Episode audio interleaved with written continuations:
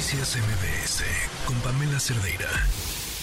Bueno, y de periodistas ganándole la chamba a la fiscalía, a obispos ganándole la chamba a quienes tendrían que estar garantizando la seguridad.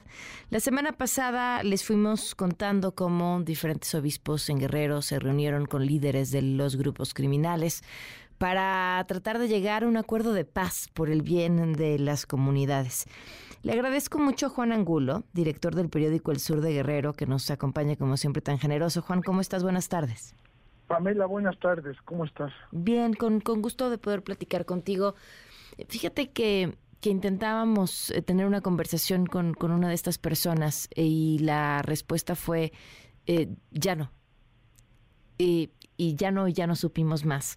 Y nos y ahora, queremos saber más sobre el contexto, qué, qué es lo que sucede después de este de estas supuestas conversaciones de paz, eh, cómo están las cosas, que además no es la primera vez que suceden e históricamente, cuáles han sido los resultados. Bueno, es un resultado eh, inmediato de, que efectivamente no ha habido violencia. en, en, Chilpancingo eh, hoy se vio muy fluido el transporte público, muy movida la ciudad, eh, sus actividades, eh, las plazas comerciales, las avenidas y calles, eh, pero la preocupación ahora es de que, bueno, ya no se van a matar entre ellos, hubo una tregua mediada por sacerdotes de la iglesia católica para, dicen, respetar sus territorios y sus negocios. Pero pues son negocios ilegales, son negocios que afectan a la población, eh, son negocios que, que, le, que le quitan recursos a los comerciantes, a los transportistas, a los profesionistas. Entonces, esa es la inquietud, ¿no? De que, bueno, eh, hay una una eh, paz entre los grupos criminales, pero para que estos sigan eh, trabajando, desarrollando actividades que afectan a la gente. No es como antes que eh, se dedicaban solamente al trasiego de drogas, al cultivo, a llevar fundamentalmente su negocio estaba en Estados Unidos y efectivamente cuando un grupo criminal dominaba una zona o pactaba con otro, se le conocía como que existía una especie de pax narca, ¿no? Pero ahora ya no se puede hablar en esos términos porque esa pax puede ser pax entre los narcos, pero ya afectando a la población, lo que no ocurría, lo que no ocurría antes. Yo creo que viendo esto, los obispos eh, de, de, Guerrero, los cuatro obispos de, las cuatro diócesis de la de la entidad, eh, trataron de disipar esta percepción que se estaba generando de que bueno la iglesia intervenía para resolver un problema inmediato de violencia pero no para pero dejaba intacto el problema de fondo que generaba esta violencia que son las extorsiones que afectan a la población tomando en cuenta esta percepción los obispos emitieron un eh, comunicado el sábado, eh, fue incluso difundido por la conferencia del episcopado mexicano este comunicado, yo también, yo también creo que preocupados por esta percepción, en el que hacen un señalamiento directo hacia los gobiernos para que garanticen que prevalezca la legalidad en, en México, que no sean indiferentes ante eh, los llamados de paz de, del pueblo que los eligió y a los criminales a que cesen sus eh, abusos contra la población, a que no hagan del sufrimiento del pueblo un negocio.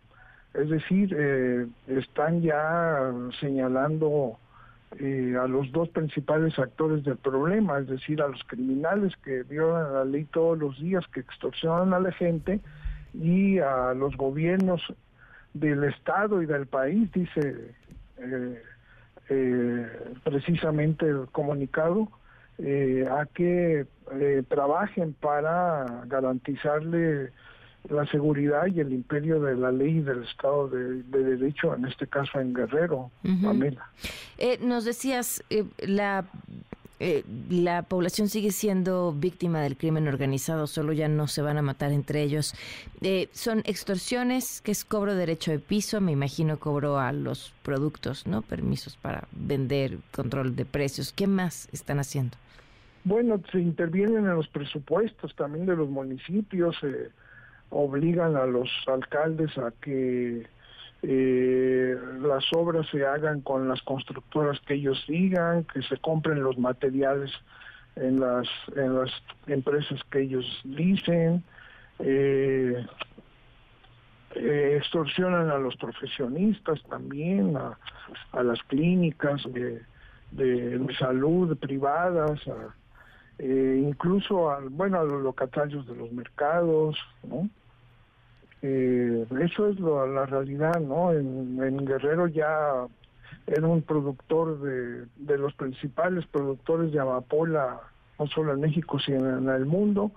Cayó el precio de esta eh, planta de la que se produce la heroína, por, fue sustituida por el fentanilo, mucho más barato, mucho más adictivo y entonces se han movido estos grupos a, hacer fundamentalmente de la extorsión su principal negocio, extorsión a ciudadanos y extorsión a, a, a, los presupuestos públicos también, Pamela.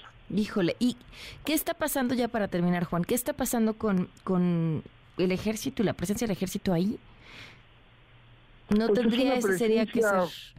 Es una presencia así, digamos, eso, presencia, ¿no? No, hay, no hay actividad de prevención, o casi no hay detenidos, ha habido eh, asesinatos de alto impacto, el empresario con su hijo que mataron en la carretera, el dirigente de las autodefensas Bruno Plácido, eh, eh, Galindo asesinado en Chilpancingo, en, en, la Secretaría de Salud, en las instalaciones de la Secretaría de Salud donde hacía gestiones, el asesinato del líder de, de los mezcaleros al salir de, su escuela, daba clases en una escuela de la Universidad, de la Universidad Autónoma de Guerrero, el, el, que fue dos veces candidato a alcalde del PRI asesinado en el Boulevard de las Naciones que conduce al aeropuerto en Chilpancingo, por mencionarte casos recientes, ningún detenido, Pamela, ¿no? En su mensaje los obispos dicen que la impunidad es la la que genera también claro. eh, toda esta situación de, de, violencia y de extorsiones que se vive en el Estado. Pues te agradezco muchísimo, Juan, la oportunidad de platicar. Bueno, Pamela, aquí estamos. Gracias. Un fuerte abrazo. Noticias MBS con Pamela Cerdeira.